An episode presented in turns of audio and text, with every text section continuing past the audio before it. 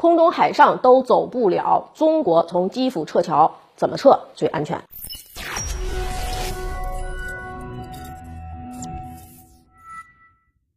大家好，欢迎收看今天的节目，我是马岩。根据新华社今天早上三月一号的快讯啊，中国驻乌克兰大使馆二十八日证实，当天中国开始从乌克兰撤出首批公民。那么，对于当下愈演愈烈的乌克兰局势来说，怎样把中国公民从乌克兰安全撤离，就是一个非常重要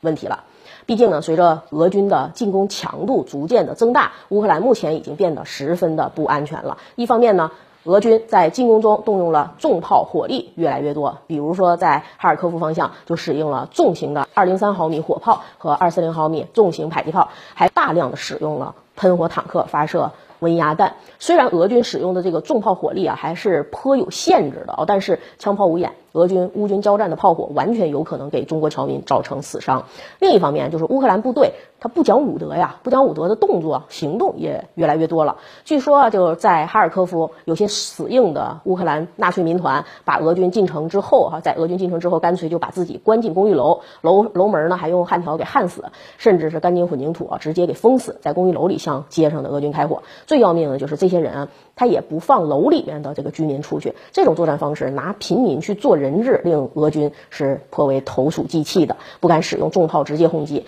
这种新纳粹分子啊，拿平民当人质的做法，极易给乌克兰平民还有我们的中国侨民造成不可预料的后果。同时呢，由于俄军已经是切断了基辅往西的这个物料补给通道，基辅市内的物资也开始出现短缺了。呃，昨天已经有大量的照片在网上出现。说基辅的超市货架呀，已经是为之一空了。可以预料的是，伴随着俄军前锋逐步的就逼近城市，伴随这个基辅市内的法西斯民团越来越疯狂，基辅接下来很有可能出现人道主义危机。在这种情况下，把乌克兰的中国侨民逐步的撤出来，其实是一个迫在眉睫的问题了。那么这次中国从乌克兰撤侨可能会采用怎么样的一个方法呢？咱们都知道啊，中国在前几次撤侨啊，也就是像利比亚撤侨，还有也门撤侨，都采用的方法都是比较直接的。利比亚撤侨呢，是中国空军飞机直接飞到了利比亚机场，同时呢，亚丁王护航舰队呃一艘护卫舰也穿过了苏伊士运河。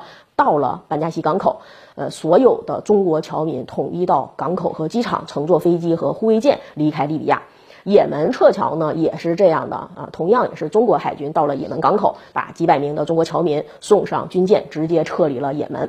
但是啊，很明显，这次乌克兰撤侨啊，他走海路大概率是不太行，毕竟目前南路俄军正在对马里乌波尔发动总攻，另一路呢，俄军也不知道是不是已经通过了。呃，尼古拉耶夫啊，越来越逼近这个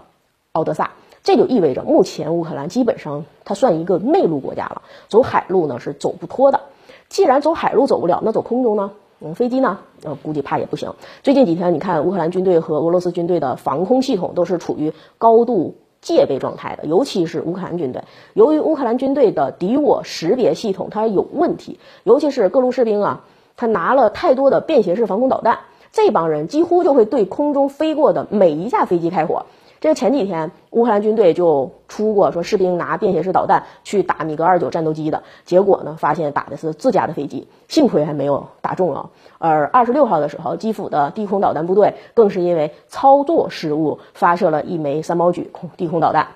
直接就命中了基辅城内的一座公寓楼，呃，所幸没有造成多少人伤亡啊，呃，就更不用说说那个乌克兰军队被前几天俄军在安东诺夫机场这个激将的行动搞得个惊弓之鸟，完全第一时间就封闭了基辅的另外一座机场，也就是那个最大的基辅国际机场。从卫星地图图片咱们也能看到，乌克兰军队在机场跑道上横向是摆了不少大巴车的，就把跑道给堵了。虽然自己的飞机没办法起降了，但是那个俄罗斯的运输机自然也就下不来了。因此，总的来说，目前没有任何民航飞机能够从基辅起飞，也没有民航飞机能从乌克兰的上空飞行。你根本不知道双方紧张的低空导弹部队会不会一个不小心就发射几枚低空导弹，把民航客机给当成对方的战斗机打下来，就这样的损失就会嗯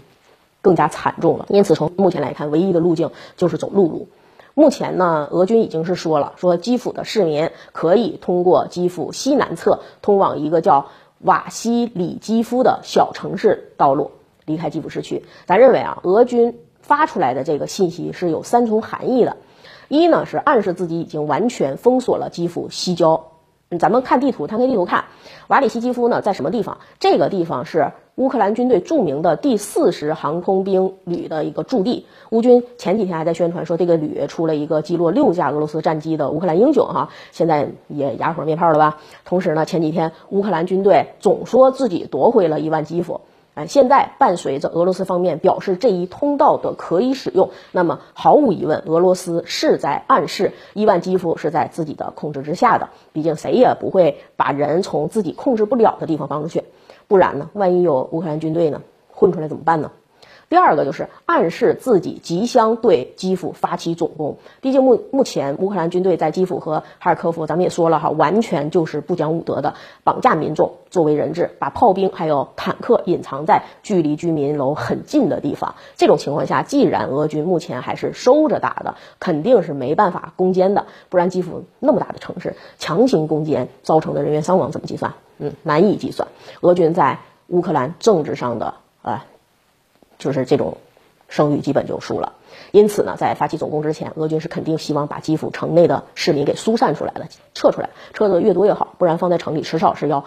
搞人道主义灾难的。三呢是明确瓦里西基夫这条路。就是逃生通道，除了基辅的平民老百姓，你可以从这里出城。有哪个国家愿意撤侨的，也可以从这条通道撤出去。估计，俄军在这里是有一定的准备的，咱们也就能从这里撤出来了。从瓦里西基辅把人撤出来之后，撤侨的军队可以一路往西到日托米尔，再到著名的。保尔柯察金的老家叫舍佩托夫卡，这两块地方目前似乎都没有俄军的行动，还在乌克兰军队的控制之下。车队呢可以比较顺利的开到利沃夫，然后呢转波兰、斯洛伐克或者匈牙利等国，这样撤侨任务就算完成了。总之啊，我们希望中国滞留在乌克兰的公民能够很快的离开基辅这块是非之地，早日踏上回家的旅途。希望乌克兰的中国公民平安。好，感谢收看今天的节目。更多的乌克兰局势的深度的解读，可以持续关注林人号。我是马岩，我们下期节目再见。